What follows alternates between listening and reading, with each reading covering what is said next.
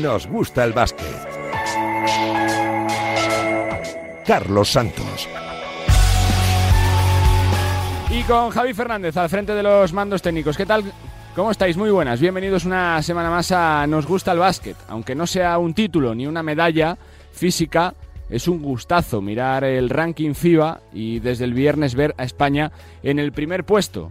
Un hito histórico uno más para el eh, baloncesto español que está viviendo unos años impresionantes. Que disfrutemos y que seguiremos disfrutando. En categoría masculina somos vigentes campeones de Europa y vigentes campeones del mundo. Y en la femenina se han conseguido muchas cosas estos últimos años y el futuro apunta absolutamente fantástico. Por primera vez delante de Estados Unidos, el prototipo de baloncesto FIBA, una selección que quién sabe si serán dos meses, cinco, un año o tres, pero hay que disfrutar de que España sea primera y que sea la principal potencia del mundo del baloncesto.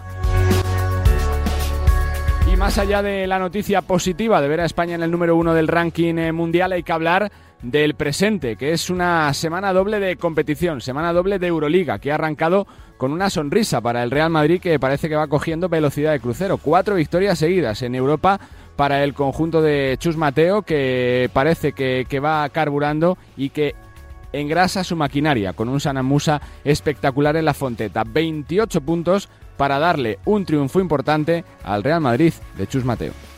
Creo que aunque Musa o Avide que hayan hecho números hoy, pues hay que valorar a todo, a todo el equipo. Eli, Eli Aporta, Eli Ndiaye, por Cornelier, por supuesto los dos pivos, tanto Vince como Eddie, los bases, todos, todos aportan y eso al final es lo que, lo que cuenta en un equipo, unos con puntos y otros con, con otros aspectos del juego. Si Sana Musa fue la estrella del Real Madrid, la Provítola fue el referente un día más en el ataque del Barça, todavía sin Mirotic, pero con la recuperación de Kyle Kuric. Victoria ante el Partizan en un partido bastante completo y que sirve también para lavar un poco la cara después de dos derrotas consecutivas ante el EFES y ante el Juventud de Badalona. Palabras del argentino Nico La Provítola. El equipo necesitaba eh, tener buenas sensaciones, eh, defensivas sobre todo. Eh, semana pasada no defendimos bien, muchos puntos en Estambul, un partido no bueno en, Badalona y bueno, creo que empezar contra un equipo que está en el entre los ocho primeros de Euroliga con jugadores anotadores, ¿no? como Panther, como Ledey, eh, Nunali, creo que era importante, ¿no? y el equipo ha hecho cosas muy buenas y bueno, hay que seguir trabajando.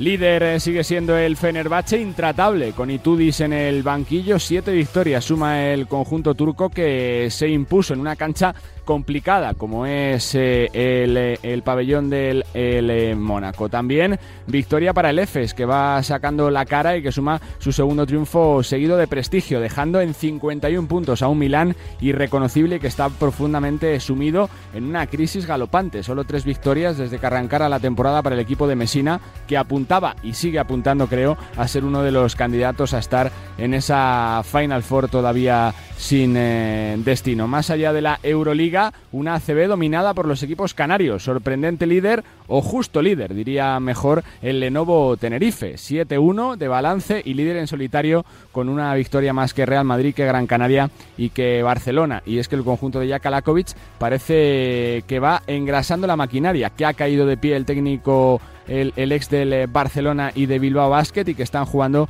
realmente bien con un Mikel Salvo espectacular. Por la zona baja se aprieta la clasificación, el Betis se queda colista en solitario con solo una victoria y con eh, dos triunfos sacan un poquito la cara, el Baxi Manresa y el eh, Casa de Monzaragoza de Porfirio Fisa. Aquí es una semana especial para las chicas, para nuestra selección femenina que se vuelve a juntar después del eh, parón de cinco meses desde el verano con un reto importante, sacar dos victorias en Huelva esta semana ante Islandia y Hungría para conseguir la clasificación para el Eurobásquet. Con el sinsabor todavía que nos dejó no participar en el eh, Mundial, el siguiente reto es estar sí o sí en el Eurobásquet, que era el Casas. Ser nosotras, ¿no? Lo típico, pero es la verdad. Eh, jugar em, como equipo, em, darlo todo, porque al final venimos todas de nuestra temporada con minutos y bueno, ¿no? igual cansadas, pero estar aquí es otra cosa, ¿no? Es, es la selección y ya solo por la ilusión eh,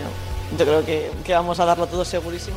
Y más allá del eh, baloncesto en nuestro país, eh, al otro lado del charco, Juancho Hernán Gómez, completando sus mejores partidos con Toronto Raptors, está aprovechando la oportunidad y las, y, y las lesiones que ha habido en el equipo canadiense. Billy sigue aprovechando cuando puede los minutos que le deja su entrenador. Garuba, plenamente asentado en la rotación de Houston Rockets y dos proyectos que van sacando un poquito la, la cara después de un, de un, principio de temporada horrible, como son Brooklyn Nets con Jackie Bong en el banquillo y Los Ángeles Lakers con la nueva reestructuración de, del equipo inicial, pese a los problemas físicos de LeBron James con Russell Westbrook que parece que está funcionando como sexto hombre. De todo eso hablaremos enseguida en este Nos gusta el básquet que nos va a llevar mucho por las Islas Canarias, por Tenerife y por Gran Canaria, con dos equipos que están jugando absolutamente a la perfección en este arranque de temporada. También estaremos en Huelva, en el cuartel general de la selección, con una joven jugadora que afronta su segunda convocatoria con la absoluta y también, por supuesto, analizaremos ese hito histórico que es ver a España en el puesto número uno del ranking. Bienvenidos una semana más a Nos Gusta el Básquet.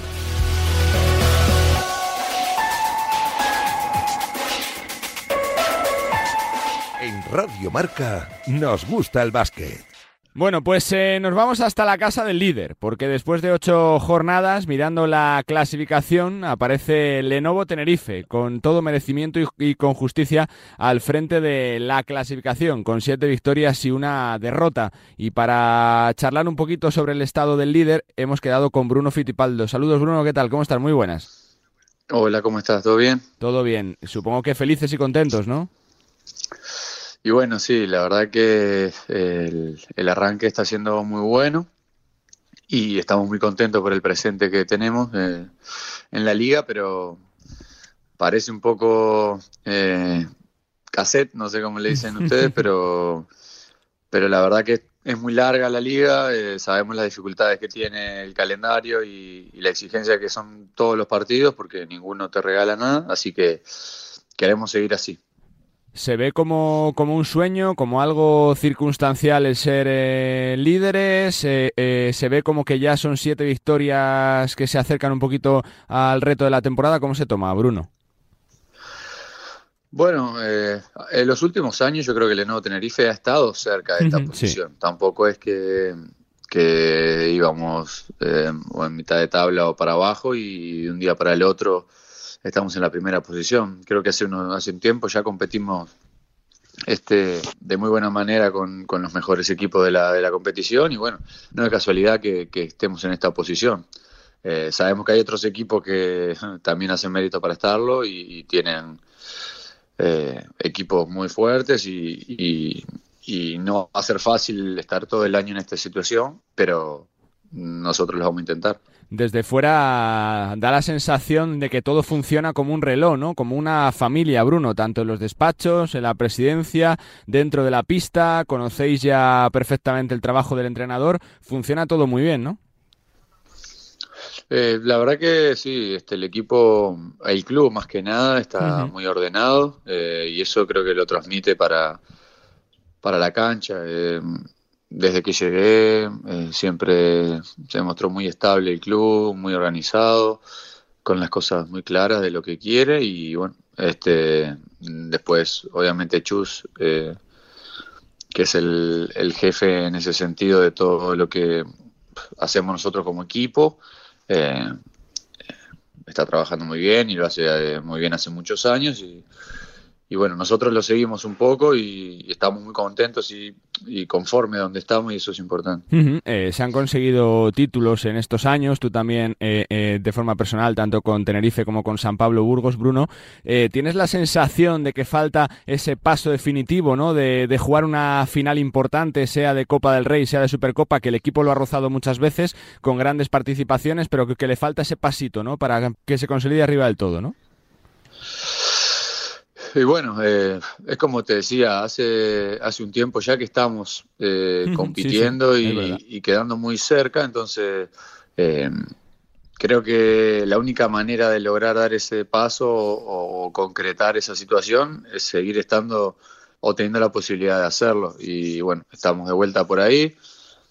Creo que también ese pasito no es tan pasito, sino que es, es muy difícil, por lo que te decía hoy, por los por la competencia que tenemos, por sabemos los equipos poderosos que hay en la CB, y ese pasito significaría dejar fuera principalmente, por lo que se ha dado en los últimos años, a, Madrid o a Barcelona. Entonces, eh, sabemos la exigencia que tiene, pero este, nosotros, como te decía, vamos a intentarlo, sin duda llevan muchos años ya en la Liga Española, en, España, Bruno, ¿te da la sensación de que la Liga cada año es más difícil, que cada año hay mejores plantillas, más refuerzos, los equipos eh, eh, pelean eh, de tú a tú contra los grandes, sobre todo cuando, cuando vienen de partidos duros continentales? ¿Te da la sensación de que eso da, aún más mérito al trabajo que se está haciendo?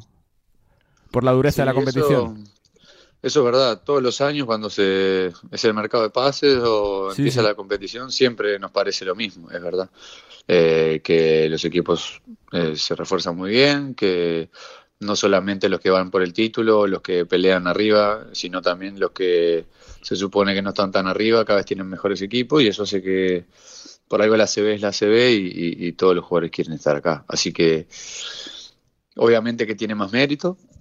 Porque este, el calendario, como te decía, es muy difícil, eh, es muy difícil porque los jugadores eh, de todos los equipos son muy competitivos, no, no hay, hay otras ligas que hay jornadas que son para cumplir y en esta liga no existe. Y si no juegas bien eh, el, el, fin de semana tenés muchas posibilidades de perder, así que como te decía, estamos muy contentos y esto nos tiene que servir como motivación o como ilusión de, de seguir así y ir por más, ¿no? No conformar.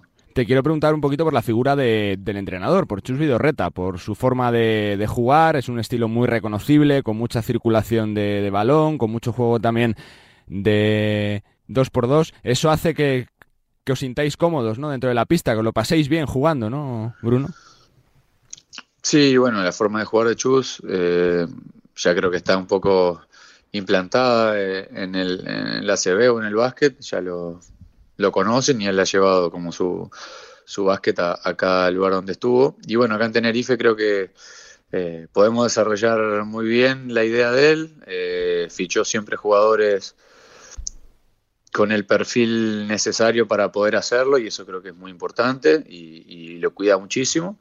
Y bueno, eh, el equipo ya viene de algunos años y eso es importante también para tener algunos conceptos, algunas ideas ya implantadas y, es más fácil de empezar cada temporada. Eh, este año no tuvimos casi pretemporada por las situaciones de las elecciones y, y bueno, y, el equipo ya estaba bastante preparado por, por esa memoria colectiva que tenemos. Así que, que nada, como te decía, él es el, el que manda, él es el, el, jefe de todo esto, eh, nosotros lo seguimos y, y bueno, estamos, estamos por, por buen camino. Vaya aprendizaje constante con Marceliño Huertas, ¿no? Pasan los años, Bruno, y juega el tío casi casi igual que el anterior, si no se supera, ¿no? Sí, bueno, Vaya un poco, tenéis ahí. Un poco es como la extensión de, de Chus, ¿no? En, la cancha y, también fuera de la cancha es una persona muy importante. Eh, del nivel de Marce o del jugador que es, no, es necesario ni explicarlo. Creo que está a la vista. Cada temporada, cada partido. Eh, lo demuestra, así que principalmente en mi posición eh, aprovecho muchísimo de eso en el día a día, en los consejos que me da, en, copiarlo, en mirarlo y, y, además disfrutarlo de tenerlo de mi lado, ¿no? Porque cuando estaba en, enfrente lo sufríamos bastante. Dos más que te hago. Por el baloncesto en tu país está creciendo muchísimo, ¿no? En los últimos años hemos visto figuras como Batista o como Jason Gringer en la selección, también como tú, pero se están viendo jóvenes que están saliendo, ¿no? En los últimos años, Bruno. Bueno, sí, bueno, es, un, es un país muy chiquito, donde el deporte principal es el fútbol y el básquet es el segundo, con mucha diferencia, ¿no? Con mucha distancia. Y, bueno, eh, han salido jugadores, creo que hay más posibilidad de, emigrar, mm. de, de, venir para Europa y formarse acá, que me parece que eso es bastante importante porque mejora mucho la competencia y hace que que los jugadores se desarrollen este, más temprano, como le está pasando a Agustín Ubal o a algunos otros jugadores joven. Entonces, bueno, ojalá, ojalá que sí y que sea el, inicio de, una nueva generación o de nuevas generaciones este, muy buenas. La última que te hago y no te molesto, Bruno, te pregunto por el Campeonato del Mundo, por las sensaciones con tus selecciones, una de las candidatas, ¿no? Que puede hacer cosas grandes, ¿no? Con buen equipo que tenéis, Bruno. Bueno, sí, estamos muy expectantes, esperando que, que empiece a competir Uruguay. Siempre tenemos ilusión. Creo que Uruguay históricamente y por el presente que tiene algunos jugadores eh, tiene esa mística de, hacer cosas grandes y, bueno, estamos esperando y apoyando, ojalá que, sea este mundial. Pues felicidades Bruno por la temporada que lleváis, eh, tanto lo personal como lo colectivo y que sigáis dando fuerte guerra como siempre hacéis. Suerte y gracias Bruno, gracias. Dale, un abrazo grande, chau chau. Carlos Santos, nos gusta el básquet. Bueno, pues la siguiente parada de este Nos gusta el básquet nos va a llevar a una isla, a la de Gran Canaria, donde el mucho público de baloncesto que tienen está realmente contento. Cristian Gil, ¿qué tal? Hola Charlie, ¿qué tal? Muy buena. Porque lo dice la clasificación, lo dice las sensaciones. Gran Canaria está junto a Real Madrid y Barcelona con seis victorias y dos derrotas después de ocho partidos, con paso firme en la Eurocup y bueno, pues con un principio de temporada que ilusiona mucho. Sí, ilusiona mucho este inicio de temporada. La verdad que el Gran Canaria ha comenzado con muy buen pie este curso. Es cierto que no ha sido nada fácil este inicio de temporada, sobre todo porque eh, que iniciaba su trayectoria en este banquillo, pues lo hacía con un equipo en el que muchos jugadores llegaban del Eurobásquet, que fueron llegando poco a poco a cuentagotas a la pretemporada, que apenas pudo trabajar eh, como le hubiese gustado, también tuvo problemas con, con algunas lesiones, como por ejemplo la de Víctor Benítez, que es un jugador que tiene que ser importante esta temporada y que eh, llegó también después de, de jugar esa, esa América Cup. Pero lo cierto es que el, el técnico esloveno parece que ha dado con la tecla, el equipo poco a poco se ha ido asentando, está muy bien a nivel defensivo, que creo que está siendo su principal base en esta temporada y bueno, lo cierto es que está ilusionando mucho porque ya sabes Charlie que llevamos un par de años sin mm. ir a ninguna Copa del Rey y está claro que la gente tiene muchas ganas de volver a vivir la fiesta del baloncesto español y más en este año que es una ciudad como Badalona que respira baloncesto por los cuatro costados. Y uno de los artífices principales del buen momento de Gran Canaria es Miquel Salvó. Saludos, Miquel, ¿qué tal? ¿Qué tal? Bueno, supongo que satisfechos y contentos, ¿no? Sí, contentos por, por lo que estamos haciendo, por el momento que estamos viviendo, pero conscientes de que aún no hemos hecho nada grande, digamos. Eh, se ha cambiado mucho, como decía Cristian, pero el feeling con Jakalakovic es fantástico, ¿no? Hasta ahora, ¿no? La forma de jugar, se os ve contentos, se os ve cómodos dentro de la cancha. Sí, estamos disfrutando, hemos entendido muy bien su, su filosofía y lo que él quiere de nosotros. Eh, todo el mundo sabe lo que tiene que hacer, eh, sabemos que el equipo está por encima de las individualidades y, y a partir de ahí, pues bueno, se está viendo pues que en defensa vamos a muerte y en ataque estamos disfrutando. Eh, porque está siendo un buen principio de temporada. Miquel, eh, con los objetivos supongo que, paso a paso, ¿no? Primero mirar de reojo a esa Copa del Rey que es lo más pronto, luego ir, ir posicionándose bien en la Eurocup para soñar con lo que se pueda, ¿no?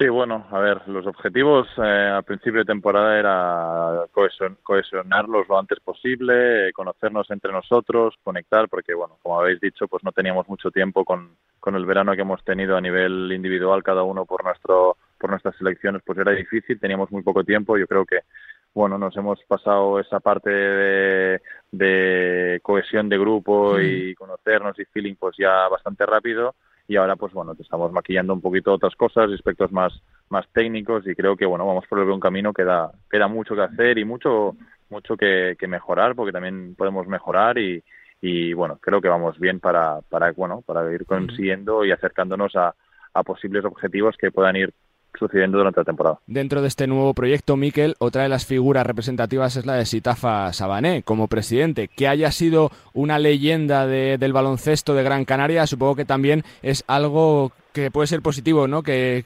conozca la casa, que conozca el club, que haya sido jugador, que os entienda también, ¿no, Miquel? Sí, totalmente. Eh, Sabané es un gran presidente. Yo creo que con lo poco que lleva aquí parece que ya lleva mucho tiempo en el cargo. Eh, está haciendo muchas acciones, tanto a nivel de, equipo como a nivel social, y pienso que la afición le respeta y le tiene mucho aprecio. ¿no? Eh, eh, era necesario una figura como él en, en, aquí en Gran Canaria, aceptada por todo el mundo, y creo que bueno ya se ha visto en algunos aspectos del club que han cambiado cosas hacia hacia mejor y, muchas más que, van a suceder. Vaya temporada de lo personal, ¿no? Jugando tu mejor baloncesto de tu carrera prácticamente, ¿no, Miquel? Bueno, estoy, estoy bien, eh, contento, eh, con los pies en el suelo, eh, porque, bueno, como todos me conocéis, soy un jugador de equipo, ¿no? Si el equipo juega bien y está bien, pues yo soy una, un poco la, la, la, consecuencia de todo eso, de que, de que yo también pues estoy partícipe, estoy contento y bueno, cuando estoy tan cómodo, pues pues puedo jugar a este nivel que estoy jugando estos últimos partidos, pero bueno, ya te digo que a nivel individual me lo miro muy poco. Hay veces que me voy más contento a casa eh, anotando cero puntos y, con la victoria. Así que, bueno, siempre he sido así, siempre he seguido esta filosofía y voy a ir a muerte por ella. Yo quería preguntarte, Miquel, por, por eso que te comentaba Charlie, justamente. No sé si te sientes más protagonista, si, si Jack Alakovic te ha dicho que, que mires un poquito más al aro, o es que las circunstancias, que también ha habido pues, unas cuantas lesiones en el, en el juego interior como la de Surna, que te ha llevado también a, a jugar muchos minutos de, de cuatro y a, y atacar mucho en el poste, si las circunstancias te han llevado a eso o es que el propio Jack Alakovic te ha dicho, oye Miquel, que tienes que ser más protagonista y que tienes que asumir un poquito más de, peso también en la anotación. No, a ver, eh, entre las lesiones y las jugadas, todo eh, va todo de la mano, ¿no? Yo al final, pues bueno, tengo mis, mis jugadas, eh, pero no nada diferente a, otros años. Sí que tengo diferentes opciones dentro de las jugadas para otros jugadores, pues que puedo sorprender y atacar yo, pero pero nada especial. Y, con Jaka, bueno, yo creo que el nivel que estoy ofreciendo es un poco con eh, lo que te he dicho, ¿no? La suma de muchas cosas, pues eh, el buen rollo que hay en el equipo, las jugadas muy bien elaboradas, eh, eh, el, el, el, feeling que hay con, con, con Jaka y con, con todos un poco, pues eh, es un poco todo esto y, esto me ayuda y, la verdad es que me estoy sintiendo muy cómodo. Sí, Cristian. Importante también, me imagino, Miquel, que dentro de todo este, este buen inicio de temporada, ¿no? Eh, tú lo decías antes, que hay que ir poco a poco. El año pasado también se empezó muy bien la, la temporada, pero luego no terminó la primera vuelta como, como les hubiera gustado. Entiendo que este año van con, con más pies de plomo que nunca.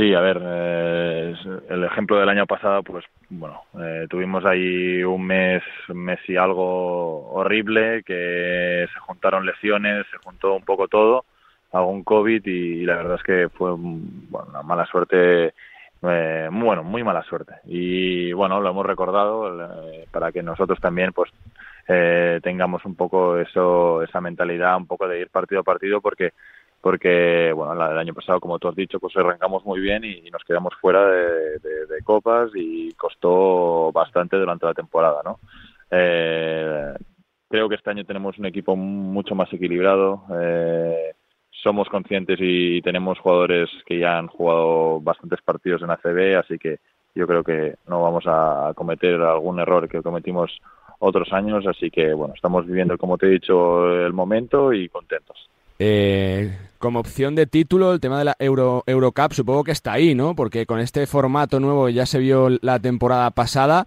¿Es algo que os ilusiona, que, que os gusta, que lo miráis o no? Bueno, a ver, a quien no, a quien no le ilusiona, ¿no? Un, título ya sea lo que sea, pero, pero bueno. Camino más corto, por lo menos, que otros años, ¿no, Miquel?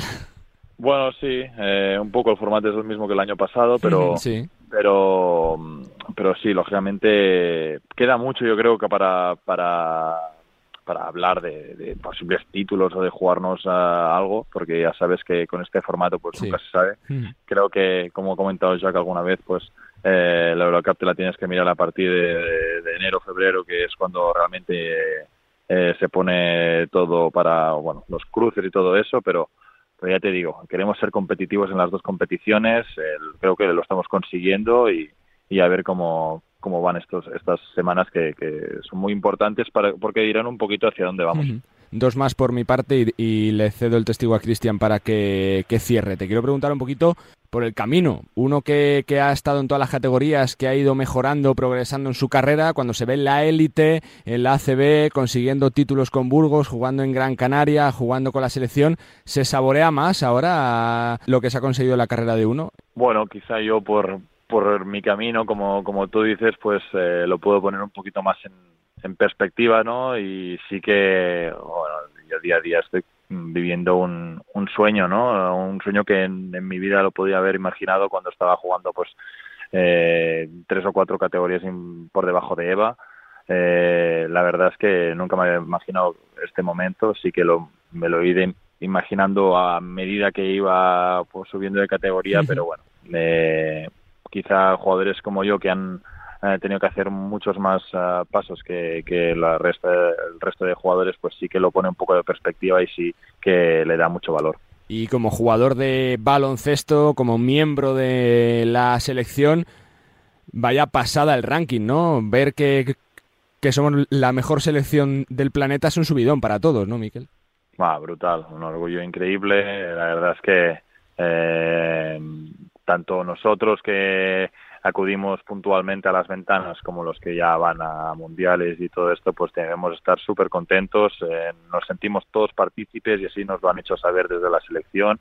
Es eh, un premio a muchísima gente que hay detrás y, yo creo que también eh, se tiene que disfrutar del momento como, como lo está haciendo la selección, ¿no? trabajando muy bien, categorías inferiores, bueno, hay muchísima gente detrás que, que, bueno, que este premio pues le, tiene que resultar pues, pues suyo, ¿no? Se lo tiene que sentir propio. ¿Se nota dentro de las concentraciones que hay más competencia si cabe que antes, por aquello de que hay más huecos disponibles para jugar grandes competiciones y que se puede soñar con un oro o con jugar una, una final de un mundial, de un campeonato de Europa, como se ha visto estos últimos años o no?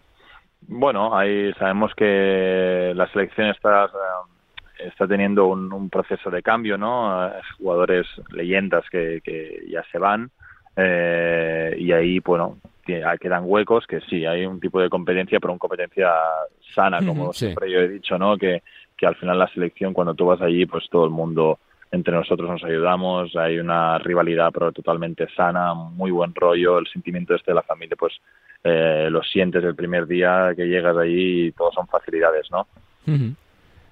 Por mi parte, las dos últimas también, Charlie, en relación a lo que tú le comentabas de la selección española y de ese de esa Eurocup, ¿no? que es un poco un caramelo bonito y apetitoso para, para esta temporada. Eh, Miquel, te queda por jugar un gran torneo con España y la Euroliga. Son dos cosas que quizás en ese 2023 se puedan dar, porque si sigues a este nivel, está claro que por lo menos a Sergio Oscariolo lo vas a hacer dudar para la lista definitiva. Bueno, si tiene dudas, eh, yo ya estoy contento y ya que decida lo que lo que él quiera. Pero bueno, esto ya no no es no es un objetivo que, que yo me pongo no ahora mismo a corto plazo la verdad es que ir participando en las ventanas activamente como quizá lo he hecho esta esta última convocatoria no que he jugado bastantes minutos y, y estar allí para mí ya es un premio y todo lo que venga después pues eh, ya será lo que tenga que ser. Y, como tú dices bueno como has dicho lo de la Euroliga pues eh, si nos ponemos a soñar no jugarla con aquí en Gran Canaria significaría porque hemos ganado el Eurocup y sería sería magnífico, ¿no? Pero bueno, eh, queda mucho, como he dicho, y, a ver qué pasa.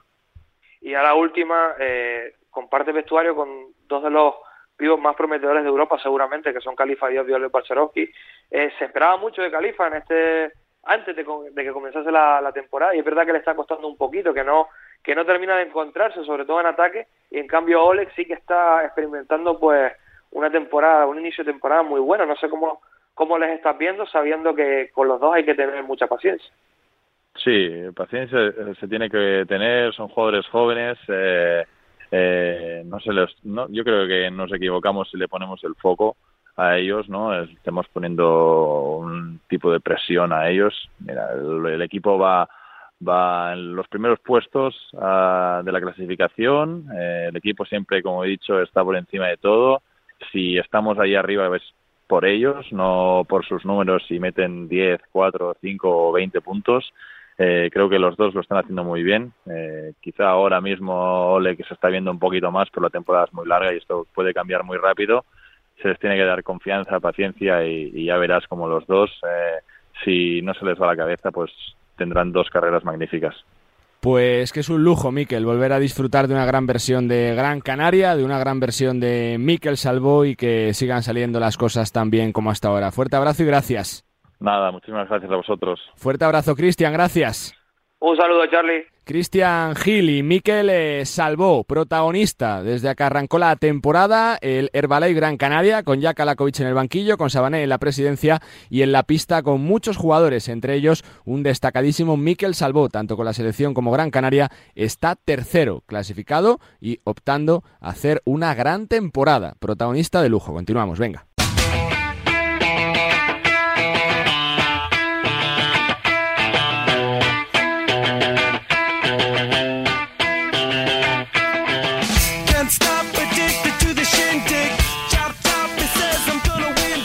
Pues el tiempo de análisis en este Nos gusta el básquet va a ser eh, monotemático y lo merece, porque es que desde la semana pasada España ocupa el puesto número uno del ranking FIBA, superando a Estados Unidos en un hito para la historia. No es un título, no es un mundial, no es un campeonato de Europa, pero durante unos meses, ya veremos cuántos, nuestra selección va a ser la mejor eh, del mundo en cuanto a ranking. También se la ha ganado, por otra parte, vigente campeona de Europa y campeona del mundo. Saludo a Nacho Duque, compañero de marca. Saludos, Nacho, ¿qué tal? ¿Cómo estás? Muy buenas. Hola, ¿qué tal? ¿Cómo estás? También desde la redacción de Movistar Plus y 2 contra 1 está Chema de Lucas. Chema, ¿qué tal? ¿Cómo estás? Muy buenas. Hola, buenas tardes. Y desde Canal eh, FEB, desde Radio Marca, desde Radio Galega y desde Gigantes está Millán Gómez. Hola, Millán, ¿cómo estás? Muy buenas. Hola, muy buenas a los tres. Eh, comienzo por ti, Nacho es un subidón, ¿no? O sea, no es un título, no se puede celebrar como si fuera un oro, pero vernos ahí arriba en, en el ranking, en un uh, básquet que siempre ha sido de fuerte dominio de América, pues es un subidón.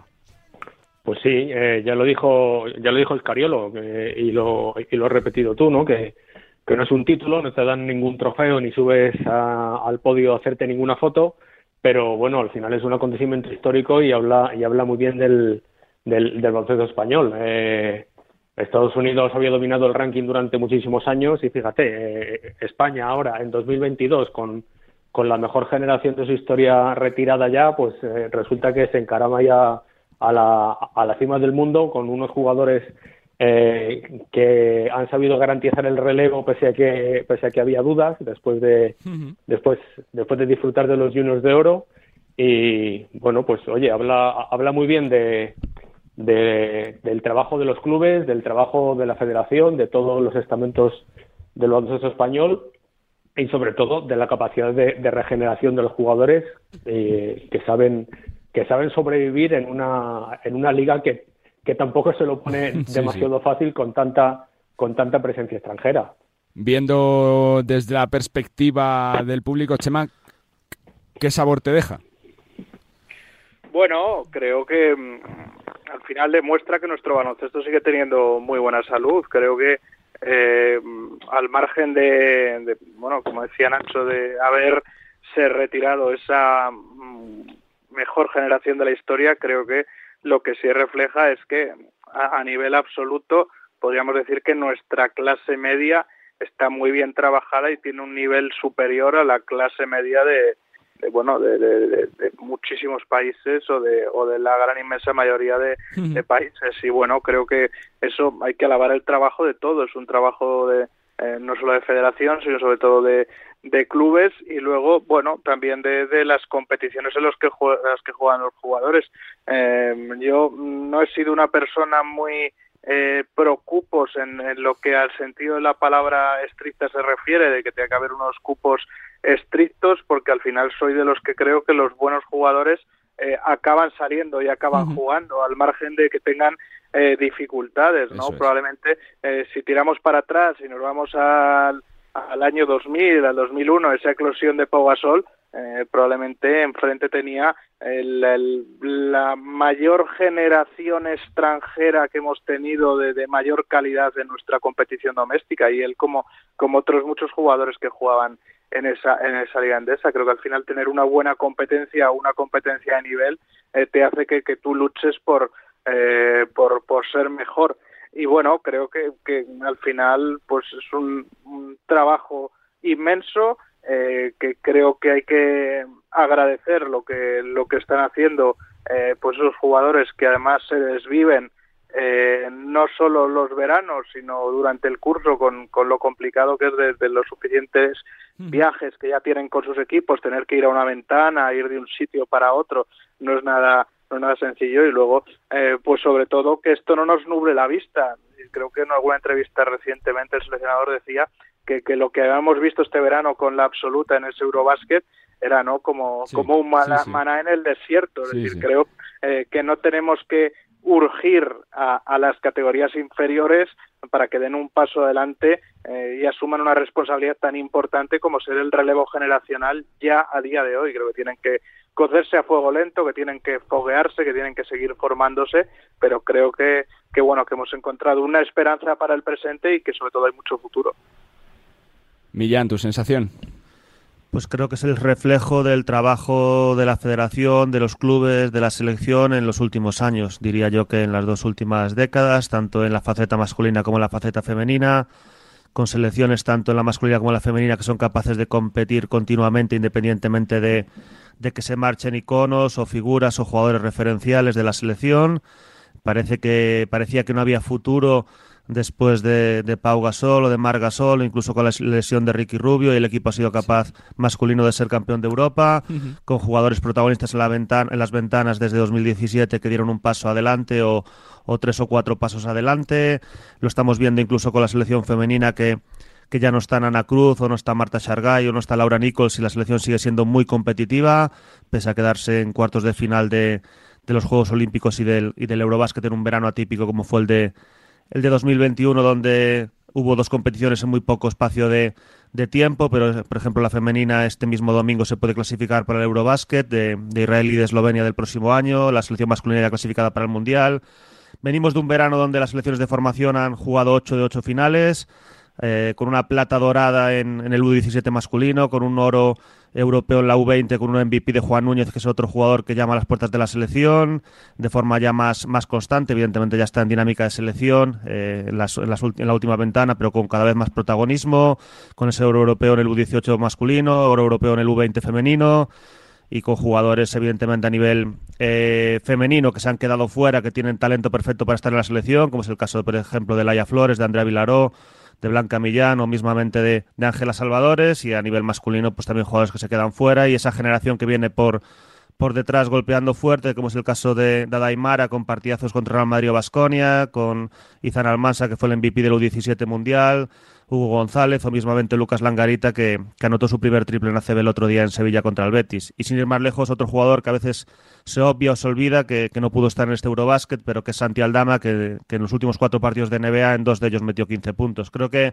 siempre digo que dudar de la selección es, un, es una blasfemia y, y es el reflejo de de, lo competitivos que somos. Es cierto que tampoco le doy una relevancia excesiva o 100%, por así decirlo, porque al final sí que es cierto que España masculina y, y femenina pues no han sido capaces todavía de doblegar a, a la selección eh, estadounidense en, Juegos Olímpicos, pero lo que está claro es que la selección española, pues más allá de Estados Unidos, pues es la más competitiva, e incluso pues a nivel de mundiales masculinos, pues es evidente que ha estado por encima de, la selección americana, pues por ejemplo en 2006 o mismamente en, en 2019. Viniendo un poco de donde se viene, del Mundial 2019, de este verano histórico de formación, del Campeonato de Europa, de la reciente ventana, Nacho, eh, eh, cuando era, eras pequeño, te gustaba el baloncesto, uno se imaginaba que eh, durante 20 años pasarían tantas cosas buenas de la selección del baloncesto español o no?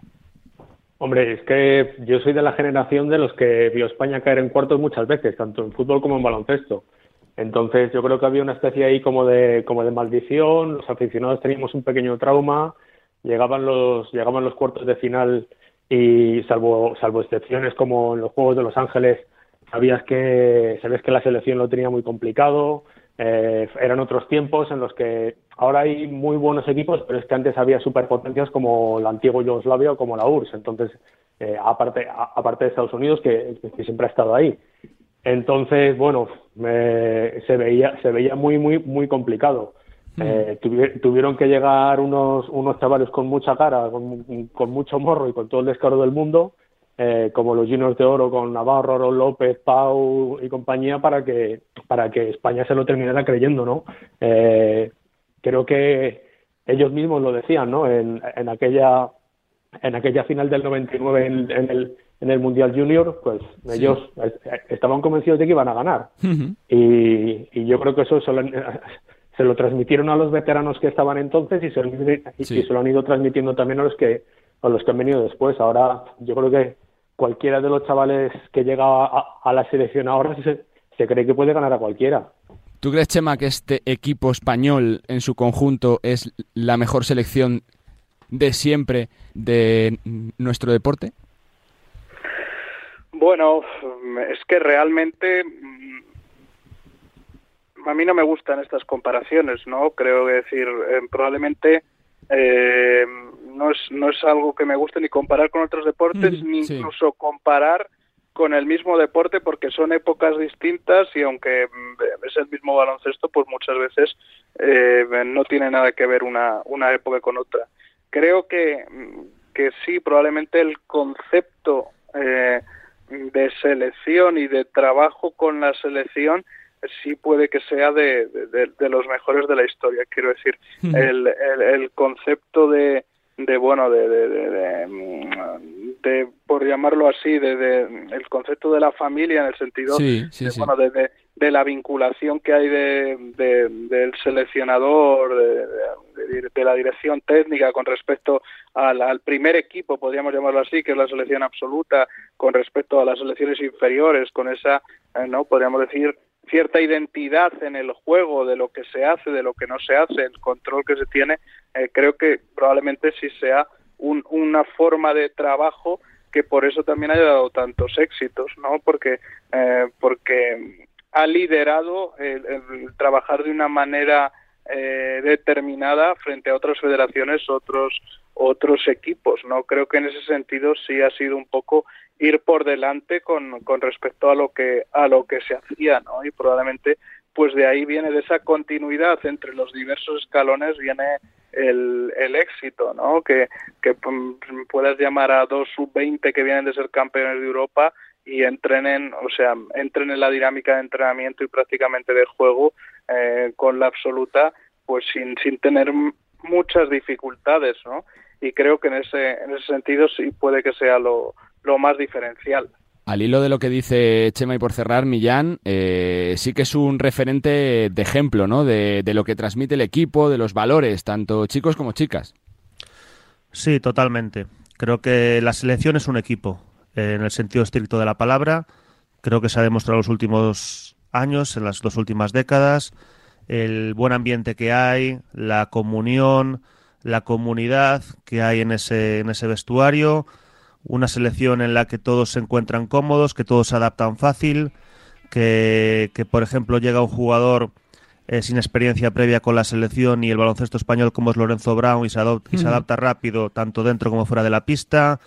En la selección femenina lo comenta, por ejemplo, eh, Keral Casas, eh, lo comentaba esta, esta, misma semana en declaraciones eh, públicas refiriéndose a, a lo importante y al orgullo que supone para ella, que casi tiene 90 internacionalidades, pues seguir yendo a la selección, que, que en la selección española masculina pues se lleguen las ventanas y un jugador que fue uno de los primeros descartes de, de la prelista para el último Eurobásquet, como es Miquel Salvó, sea titular de los dos partidos y, y juega a tan buen nivel y además España, por ejemplo, masculina con una con una con una, mm, eh, una un mérito añadido que es que hay muchos jugadores por una razón o por otra no se han podido sumar a la selección. Ha habido renuncias eh, concretas en algún momento, el caso de, por ejemplo, el Chacho en algún momento, este verano no ha podido ir Santi, eh, Aldama, eh, también ha renunciado en algunos momentos Guillem Vives, y pese a todo, o por ejemplo es la situación de Nico Mirotic y Sergi Vaca, y siempre la selección es capaz de reaccionar y es capaz de seguir compitiendo pese a bajas, ya sea por cuestiones físicas, por cuestiones de renuncias a la selección, por cuestiones de, que prefieren descansar en verano, por problemas de que sus equipos, en este caso equipos en NBA, no les permitan ir. Y yo creo que es un equipo, la selección es un equipo. Seguramente no la de mayor talento, seguramente la de mayor talento pues sea la, la, que ganó el Mundial 2006 o la plata olímpica en, en 2008, aunque seguramente estuvo más cerca de ganar el oro en 2012 ante una selección que creo que la selección olímpica 2012 estadounidense seguramente era superior a la de 2008. Pero creo que es una creo que esta, creo, que esta selección es un equipo, tanto en el femenino como en el masculino, y además con mucho futuro, tanto en una como en otra. Pues me quedo con todas las reflexiones y me apetecía abrir esta ventana para valorar y para ponderar lo que está haciendo nuestro baloncesto español, que es absolutamente alucinante y muy difícil eh, de creer hace unos cuantos años. Señores, que es un placer, gracias. Gracias Nacho, gracias Chema, gracias Millán. El placer es mío, un abrazo a los tres. Adiós, un abrazo. Con Nacho Duque desde Marca, con Millán, con Millán Gómez desde Radio Marca, desde Radio Galega, desde el canal FEPI desde Gigantes y con Chema de Lucas desde Movistar y desde 2 contra 1 para hablar de lo que supone de ver a España en lo más alto del ranking, tocando el cielo número uno del mundo, superando por primera vez a Estados Unidos después de ser vigentes campeones de Europa y del mundo. ¡Qué pasada!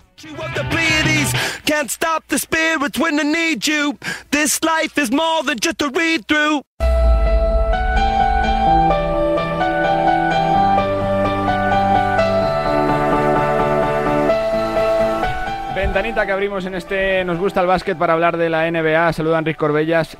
¿Qué tal, Enrique? ¿Cómo estás? Muy buenas. ¿Qué tal, Carlos? ¿Cómo estás? Porque hay que hablar un poquito de la mejor liga del mundo, que esta, esta semana creo que ha visto el resurgir un poquito de Brooklyn, ¿no? Cambió hace 10 días de, entrenador, llegó Jackie Bong después de la salida supuestamente pactada de, de Steve Nash, pero oye, se han puesto las pilas, ¿no? Los Nets.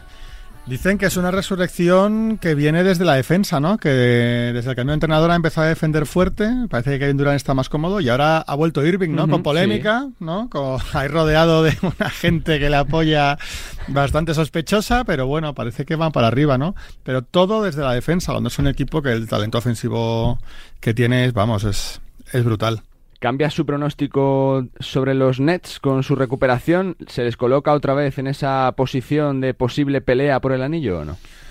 No, yo, yo creo que están ahí, ¿no? Para mí no son favoritos, ¿no? Les falta cierta consistencia, pero bueno, falta mucha temporada, el talento lo tienen y no sé, por ejemplo, en el este hay equipos como por ejemplo Boston. A mí Boston me parece mucho más sólido que los, que los Nets, por ejemplo, ¿no? Aunque han perdido, han roto una racha, pero, pero están muy bien. Otro de los díscolos de Kyrie Irving a Russell Westbrook. Parece que los rumores de traspaso ya los ha dejado atrás. Parece que, está rindiendo bien como sexto jugador unos eh, Lakers que también eh, van poco a poco subiendo, ¿no, Enrique? Sí, van desde van subiendo, pero cuando van mejorando problemas físicos de LeBron, Anthony Davis también con problemas físicos y Westbrook eh, aportando desde el sexto hombre, ¿no? Sale desde el banquillo, la lía un poquito, ¿no? Le encanta siempre liarlo un poquito con el público y no tira tanto a canasta, está aportando más en otras cosas. A mí es un jugador que nunca me ha gustado mucho. Yo, lo reconozco, no lo oculto. Pero creo que bien encauzado puede ser muy útil, ¿no? Si los Lakers llegan, consiguen meterse en playoff, que es complicado, y Westbrook Anthony Davis y LeBron llegan sanos, pueden dar un susto a más de uno. Más allá de los números que están ahí, los 50 eh, triples dobles, los récords de, más de 30 puntos en partidos consecutivos de Luka Doncic, cuánta paciencia va a tener en Dallas, ¿no? Porque está claro que ya son dos, tres años que no se han reforzado suficiente en eh, la agencia libre, llevan derrotas sonrojantes esta temporada, sobre todo sin él en pista, pero también con él. Eh, es la sensación de que se está desaprovechando a un top 3 de la liga, ¿no, Enrique? Hombre, eso pasa en todos los grandes equipos, ¿no? El en todos los grandes equipos de la NBA hay una figura, ¿no? Al principio de sus carreras suelen estar en equipos muy competitivos. Sí, pero por ejemplo, ante Tocumbo los Milwaukee Bucks estaba solo y consiguieron hacer un equipo campeón. Me refiero que, eso y es muy complicado, ¿no? es muy complicado, ¿no? Estaba viendo, ¿no? Ahora hasta qué año tenía contrato, ¿no? Le, renovaron por cuatro, creo, ¿no? Sí, por 207 millones. Pues mientras le paguen 207 millones y tenga contrato, pues seguirá en Dallas. Pero es muy competitivo él, ¿eh? Sí, pero es muy joven, aún le queda mucha carrera. Los ejemplos de grandes jugadores de la NBA que estuvieron en equipos no muy competitivos en el, inicio de sus carreras y tuvieron que cambiarse para ganar anillos son múltiples, ¿no? Incluso algunos de ellos nunca lo ganaron, ¿no? Como Pat Ewing, por ejemplo, ¿no? o, o Charles Barkley. Me sorprende porque es verdad que llevamos dos, tres años, pero Dallas no se mueve en la agencia libre, ¿no? Es verdad que traspasó a Porzingis hace años, que parecía que esa parejita podía tener química al principio hasta que se rompió, pero es que uno ve el roster y es, y es justito, justito. Hay que llamar a, Mark Cuban, ¿no? Para que, para que se deje la pasta y, y, pague el impuesto de lujo, ¿no? Yo supongo que el contrato de Doncic es de los más altos de la NBA, Mm. pero vamos, que todavía tienen, hay, hay equipos con grandes contratos que lo que hacen es pagar el, el impuesto de lujo y, y Santas Pascuas, ¿no? Y, y Mark Cuban, que tuvo novia en Madrid, ¿Sí? te lo recuerdo, sí, vivía en la calle Eduardo Dato. Eso lo contó Eduardo Shell. ¿Pero hace cuánto de eso? Uy, en su mocedad. Sí, sí, que tuvo una novia madrileña que vivía en Eduardo Dato y que él venía a Madrid. Y pues hay que decirle, Mar, tío, suelta la pasta, ¿no? Menos cameos en, en las series de la tele y, y show me the money. Se va a jugar un partido, ¿no? Entre los Mavericks y el eh, Real Madrid la próxima temporada, ¿no? Sí, ¿no? Eso Dicen dicen, que ¿no? sí, ¿no? Dicen que sí y qu- quieren, ¿no? Que sea en el nuevo Bernabéu, ¿no? Es, es, el- es la idea, ¿no? Original. No, sé si hay confirmación oficial al respecto, pero eso planea en el aire, ¿no? Eso sería un pelotazo. Tú irías, ¿no, Charlie? Por supuesto, por supuesto. ¿Cómo se verá el baloncesto ahí? Pues si te toca arriba del todo, fastidiado.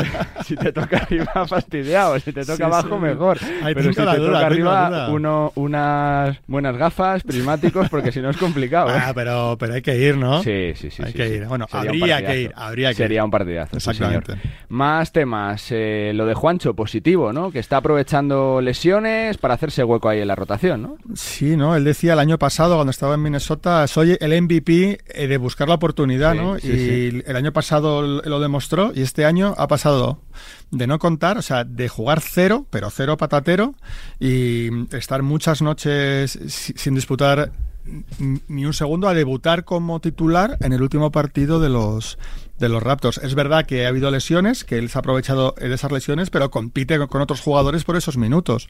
Jugó más de 30 minutos, rozó el doble-doble y para ganarse el puesto en el equipo se ha especializado en un rol defensivo para, para convencer al entrenador, ¿no? O sea, que es un ejemplo de MVP de finales del Eurobásquet y de supervivencia. O sea, un, un aplauso para Juancho. Su hermano Billy tiene que salir de ahí, ¿no? de los Oh, Pelicans. Mira, esta noche han jugado contra ha los jugado siete minutos, creo, ¿no? Sí, contra los suplentes de los Warriors les han pegado una paliza, han ganado de 30 a Sí, 40 sí, puntos Y, le, y le ha dado 6 minutos, 7. Está clarísimo que no tienen confianza en él, está clarísimo que no pinta nada en esa, fran- en esa franquicia porque no creen en él, o el entrenador en no, en no tiene fe. No creen en él, sí. Y donde no te quieren, pues mejor no estar, ¿no? Yo creo que no le faltará, que no le faltarían novias en la NBA. Sí, siempre tienes ese San Benito, ¿no? Que le acompaña en la NBA, que es el de que no es un especialista defensivo o que no es duro en defensa, pero es tan bueno que a mí me Sí, da igual. Es que siempre suma, siempre juega el tío No, y O sea, te tú- suma, te tú- anota de tres, te mete canasta, a Billy porcentaje de tiro 25 libre. minutos Sí, y te va a hacer 12 puntos y 10 Seguro. rebotes mínimo. Seguro. Y de ahí y, y de ahí para arriba. Entonces yo creo que un jugador así vale dinero. Seguro, seguro que sí. Pero bueno, hay que caer en, en el equipo que confíe en ti. Eso, eso es lo complicado de la NBA. ¿Dónde vas y con quién vas? Vamos a ver en las próximas semanas, ¿no? Porque es verdad que él está bastante cabreado y que, y que seguramente eh, si no le traspasa la franquicia sea él quien pida el traspaso, ¿no? Porque es Sí, verdad que, es pero- que ahí tampoco tiene hueco. Pero por mucho que pidas, ¿no? Si no te traspasan, si no te buscan. Pero claro, ellos yo creo que buscarán una operación en la que consigan a un jugador que les apetezca más. Que les apetezca más que Billy, ¿no? Pero vamos, esperemos que le traspasen pronto y a un sitio en el que crean en él. La última, de los Warriors. Eh, hay que preocuparse con los Warriors, están en crisis, están al tran-tran, por así decirlo, como el EFES que se pone a jugar cuando llega febrero-marzo, ¿o no, Enrique? Steve Kerr ha reconocido él mismo que no está en su mejor momento, ¿no? Y ha dejado implícitamente el mensaje, ¿no? De que pueden estar a final de ciclo, que pueden como el fin de una era, ¿no? Un, un poquito, ¿no? Como que, como que se están sí. desinflando.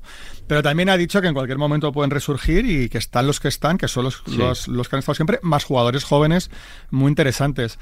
Si yo fuese seguidor de los Warriors, que afortunadamente no lo soy, estaría completamente tranquilo. Porque afortunadamente. Soy de los Clippers. Pero hombre, pero si juegan... Eh, Son muy divertidos realmente de ver. bien Son muy divertidos de Claro, ver. Te lo Son pasas bien ver. Son muy divertidos de ver y la verdad, a mí mi jugador preferido es Clay Thompson. Es el que más me Sí. gusta ver. No sé, simplemente verle tirar un triple es que me parece una delicia. Esa mecánica sí, de sí. tiro, los pies, todo, me parece maravilloso. Y luego tiene un equipazo. Y, y- y ya te digo, yo estaría tranquilo. Yo creo que son, que siguen siendo, sin estar en su mejor momento, y aunque estén en, a- en el final de un ciclo o de una era, sí siguen siendo candidatos al título, pero, pero seguros. Los míos también, desde el principio de, de temporada. Seguiremos contándolo. Fuerte abrazo, Enrique, gracias. Nada, un abrazo, Charlie. Pinceladita de la NBA para poner punto y final a este Nos gusta el básquet. Venga. Nos gusta el básquet. Bueno, pues eh, la siguiente protagonista es una internacional que creo que afronta su segunda convocatoria con la absoluta. Es verdad que ya la conocemos mucho porque ha jugado con la sub-18, con la sub-20. Eh, por supuesto, el seleccionador la conoce muy bien de las inferiores y por lo que hace en la pista se está ganando un hueco en las convocatorias como es eh, Laura Peña, jugador de, jugadora del Cádiz ASEU. Hola Laura, ¿qué tal? ¿Cómo estás? Muy buenas. Hola, buenas, buenos días. Bueno, es la segunda convocatoria, ¿no? Si no me corriges con la absoluta, después de estar con las inferiores, con la sub-18, con la sub-20, supongo que, feliz y contenta, ¿no? Sí, sí, sí, es la, la, segunda. Eh, nada, súper contenta, muy, muy agradecida de poder estar aquí, agradecida a Miguel también y a todo el staff por permitirme estar aquí con, con estas compañeras tan, tan, tan, tan buenas, ¿no? Que al final siempre eh, te enfrentas contra ellas y las ves muchas veces, pero, pero bueno, poder compartir con ellas esto es, es muy especial. Porque es consecuencia del trabajo que se está haciendo, Laura, tanto en lo personal como del club también de la SEU, que trabaja realmente bien desde hace ya varias temporadas. Sí, claro, todo al final es la suma ¿no? de, pequeñas cosas que parece que no, pero que al final eh, son súper importantes, sobre todo para las jugadoras en nuestro día a día. Y sí que siempre he dicho que al final en Cádiz SEU es un club ejemplar eh, que se trabaja muy bien y que al final cuando una jugadora está a gusto en un sitio donde se trabaja bien, creo que es mucho más fácil que los resultados eh, salgan a la luz. Más allá de, eh, de, un par de bajas por lesión, uno, uno mira el roster de la selección y es, y es una pasada, ¿no? Tremendo, o sea, super equipo el que tenéis, Laura. Sí, es verdad, y yo creo que al final las que estamos aquí lo, lo, valoramos incluso más el hecho de estar aquí porque el nivel es altísimo, hay mucha gente que, que obviamente no, no podemos venir todas aquí, las, las buenas jugadoras, pero hay muchísimas que por, por mala suerte no han podido no pueden estar aquí porque al final la lista es de, es de 14, pero yo creo que, que por eso incluso yo en mi caso en, a nivel personal me siento mucho más eh, afortunada de poder estar aquí, eh, valoro mucho más eh, que me hayan escogido, que de, al final de, entre tanta variedad que hay de, buenas jugadoras que tenemos aquí en España, por suerte, el, poder estar aquí pues significa muchísimo más para, para mí y para, para las otras compañeras seguro también. Porque es verdad que hay que estar, pero también hay que jugar y también tratar de de convencer al seleccionador de que, oye, de que hay talento y, y de que la lista definitiva se puede estar, ¿no? Porque es tremenda la cantidad de jugadoras que hay puesto por puesto, ¿no? Sea base, sea escolta, sea alero, sea pivo, es tremendo. Claro, una vez estás aquí, es verdad que es muy muy difícil llegar, pero al final también lo difícil es mantenerse y yo creo que el hecho de que sea que las, las, posiciones estén también complementadas eh, ayuda a que estas mismas posiciones sean aún mejores porque al final te exigen eh, muchísimo más. Y yo creo que al final lo que hace equipo es esto no exigir eh, a mi compañera al máximo para que ella me pueda exigir a mí y dar mi, mi 100% igual que yo intento que las otras también también lo den. Te pregunto un poco por el por el reto no es verdad que lleváis prácticamente día y medio de trabajo pero hay que cerrar la faena si se puede ahora no para oye para que cuando llegue febrero haya tiempo para, para probar cosas, para jugar eh, sin presión tranquilas, ¿no, Laura? Claro, es, la cosa está en, tener todo esto cerrado, si se puede, en esta, en esta concentración y para de cara al futuro, pues eh, que esté el trabajo hecho y ya poder empezar a trabajar para preparar lo que lo que viene, que es muy que es muy emocionante y, y nosotras como ambiciosas que somos, tanto nosotras como, el, como todo el grupo, como el staff y toda la gente que hay detrás, pues eh, creo que lo preferimos a, estar tranquilos en febrero. Siendo base, una, una tiene referentes dentro de la selección con las bases que hemos tenido los últimos años, que todavía tenemos, ¿no? Se acaba de retirar Laia Palau, sigue estando Silvia Domínguez, la figura de Ubiña, tremendo, ¿no? La cantidad de, de grandes bases que tenemos, ¿no, Laura? Sí, mira, la suerte es que no tengo que mirar mucho más allá de, de, de España para tener buenos referentes porque al final es una suerte, ¿no? Porque el nivel de bases en España es altísimo. Eh, por eso aún valoro más el hecho de poder estar aquí y disfrutarlo, aprenderlo eh, intentar que no sea la última vez que estoy aquí, por supuesto, y obviamente puede entrar con este, este, tipo de jugadores que al final te has enfrentado, que has visto muchos años en televisión y tal, eh, pues es un reto, pero también es una ilusión muy grande. Por lo que conoces el seleccionador, ¿qué selección se va a ver? ¿Por estilo de juego, por forma de jugar, Laura? Bueno, creo que es un, buen entrenador que tiene los, los, objetivos muy claros, que sabe muy bien a lo que jugar y, transmite las ideas eh, de una manera súper clara que, al final eh, quiere que cada una de nosotras demos nuestro máximo porque al final es lo que nos ha llegado a estar aquí. Y un equipo muy competitivo con, con, ganas de jugar en equipo sobre todo que el, que el colectivo esté por, por encima del, del individuo, que es lo que, lo que él siempre nos comenta y, lo que nos transmite, y, y el hecho de jugar sobre todo con muchísima humildad, que es lo que, lo que nos llevaría a, conseguir grandes cosas. Voy terminando. Eh, ¿Es tu caso que, que se ha visto que, el trabajo que se está haciendo la federación en los últimos años, eh, no solo de la absoluta, sino de inferiores, hace que las chicas tengan eh, ganas de jugar al básquet, ganas de parecerse a Laia Palau, Alba Torrens, a Marta Sargay, que hay cada día más jugadoras por lo que transmite este equipo, por lo que ha transmitido? Laura, ¿tú crees? Sí, yo creo que, que siempre ha habido muy buenos jugadores aquí en España y es verdad que últimamente pues eh, se está consiguiendo que, que, la imagen de estas jugadoras, de estas personas, llegue más a la, al público y, creo que es súper positivo para el baloncesto y para el baloncesto, en este caso el femenino, y, creo que es una, una suerte poder gozar de, de, estas facilidades que nos dan desde la federación también aunque creo que queda muchísimo aún por, por avanzar, pero bueno, estamos en el camino. Creo que la gente tiene muy buenos referentes delante, mm. ya no solo como jugadores, sino como personas, porque creo que se ha visto que, que quien envuelve el mundo de, la federación es gente excepcional, que por eso están aquí, porque son los mejores en, en todo. Y, yo creo que es una suerte muy grande la que tenemos y hay que aprovecharlo entre todos. Vaya palo el partido el fin de semana, ¿no, Laura? Algo realmente raro, ¿no? Sorprendente que pasen todavía estas cosas, ¿no?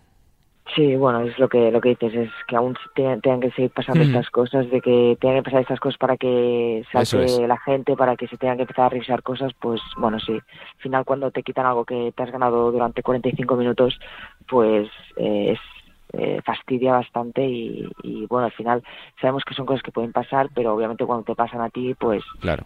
Eh, obviamente si, si, si, si hubiera un instante play o algo así, no, no pasaría. Pero bueno, estamos luchando en esto. Eh, creo que el, el club al que pertenezco, el Cádiz se ha reclamado a la competición, al comité de competición, así que bueno, veremos qué, qué acaba pasando, pero bueno, dudo que cambie mucho de momento. Dos más que te hago. Eh, es cada año más complicado, ¿no? Pelear en la liga. Es verdad que fuisteis semifinalistas el año pasado, quedasteis cuartas clasificadas, pero oye, es que este año se ha sumado Zaragoza a todo lo que había, ¿no? A Valencia, Cadilaseu, Perfumería, Girona. Es una pelea tremenda, Laura.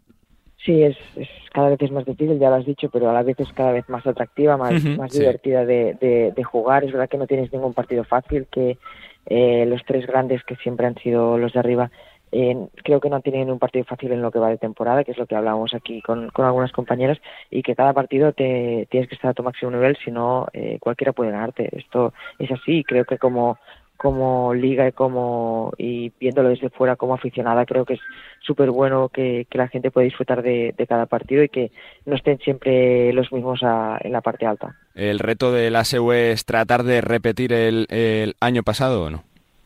No, desde el primer momento ya dijimos que eso es muy difícil. cada año, cada año es, un mundo y, y solo que, que, intentar luchar como hacemos siempre, pero sin ponernos la presión de igualar el año anterior porque al final es, es, es muy jodido. Pero bueno, eh, intentaremos eso, de lucharlo, eh, eh, intentar estar arriba, pero sobre todo con los pies en el suelo, sabiendo que cada año es muy complicado y más este año que parece que, que la liga está un poco, un poco loca. Pero siendo fábrica de talentos tremenda la SEU, ¿eh? o sea, es que fíjate lo que ha pasado por allí en los últimos años, Andrea Vilaró, la presencia de Irati Echarri, tu convocatoria, es que es una, una fábrica constante de jugadoras, Laura. Bueno, sí, al final se apuesta mucho por gente joven, gente nacional que, que cree que puede explotar y te dan las herramientas para que tú puedas para que tú puedas conseguirlo y al final eh, da sus frutos. Creo que la, gente está muy a gusto ahí, que creo que es muy importante para desarrollar su, su máximo potencial y se está viendo que, que, está siendo así. Pero es verdad que eh, cada vez creo que hay más clubes que apuestan por gente joven porque se ve que, hmm. que el producto nacional aquí sobre todo es muy, es muy potente y solo hace falta explotarlo y cada vez hay más sitios que, que están apoyando este, este producto nacional. Pues eh, felicidades Laura por tu convocatoria y por tu rendimiento, porque sigues mejorando los números del año pasado y consolidándote como una de las grandes bases de nuestro país. Que se disfrute de la convocatoria y que salga todo fantástico. Suerte y gracias. Genial, muchas gracias. Laura Peña, jugadora de la selección, una de las integrantes de las 14 que están concentradas con eh, Miguel Méndez en Huelva para ese eh, doble compromiso. Jueves, eh, domingo, Islandia y Hungría. Si se ganan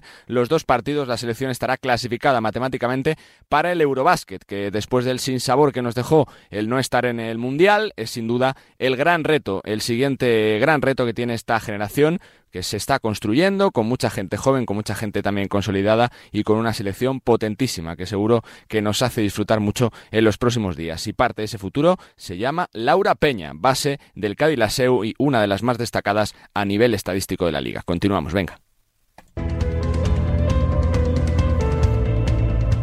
Pues el cierre de este Nos gusta el básquet lo ponemos desde la concentración de la selección femenina en Huelva. Seguro que la próxima semana tenemos buenas noticias y nos encontramos a la selección clasificada matemáticamente para el Eurobásquet. Y como estamos recordando y analizando el eh, número uno de España, otro hito histórico después del, del verano mágico con el broche final del Eurobásquet, le hemos pedido que cierre este programa a David Sardinero, director de Gigantes del Básquet, para valorar lo que somos, los gigantes del básquet, el número uno del ranking mundial. Sardi, dale. Hola Carlos. Eh, bueno, yo creo que aunque no deja de ser algo anecdótico, que no va a figurar en ningún palmarés y que no va a celebrarse como un título, obviamente, creo que sí que es significativo de algo que, bueno, eh, quizá por haberlo dicho tantas veces eh, ya suena repetitivo, pero es el buen estado de, de salud de nuestro baloncesto en la élite, más allá de esa primerísima línea. Eh, que es la absoluta en grandes campeonatos y esa eh, continuidad que es capaz de tener en otros torneos, pese a las bajas, y en otros momentos del calendario FIBA, como ahora son las, las ventanas. ¿no? Yo creo que es una muestra de respeto de, del baloncesto español a, bueno, a, a la competición más allá de un momento puntual, como pueden ser unos Juegos Olímpicos o un Mundial, y que demuestra esa consistencia a la hora de hacer equipos competitivos que de, mm, sin, sin ser eh, en algunos casos el más talentoso o dependiendo de diferentes contextos son capaces de salir, pelear y en, en nuestro caso conseguir muchas victorias, ¿no? Así que yo me quedo con esas palabras de Sergio Escariolo eh, en las cuales se mostraba muy orgulloso de esto, que es obviamente no es sostenible porque lo normal es que eh, tal y como se pondera este ranking, pues en algún momento dejemos de ser número uno, pero solo el hecho de haber estado y haber alcanzado creo es un premio más y un reconocimiento más a, la trayectoria de un equipo que en lo que parecía que iba a ser una eh, bueno, pues una época muy complicada, está siendo capaz de darnos tantas y tantas alegrías a los grandes aficionados. Pues con las palabras de David eh, Sardinero ponemos punto y final a este Nos gusta el básquet, recordando además que la agencia española YouFirst se ha colocado en el eh, top 10 de agencias más influyentes del mundo del deporte, los buenos amigos de YouFirst que siempre nos echan un cable y que siempre están uh, dispuestos a ayudar, así que felicidades para ellos también que están en el eh, top uh, 10 de agencias más influyentes del mundo del deporte. Que ha sido un placer acompañaros una semana más, que sigáis disfrutando del baloncesto, de la vida y como siempre nos escuchamos la semana que viene con más baloncesto. Adiós.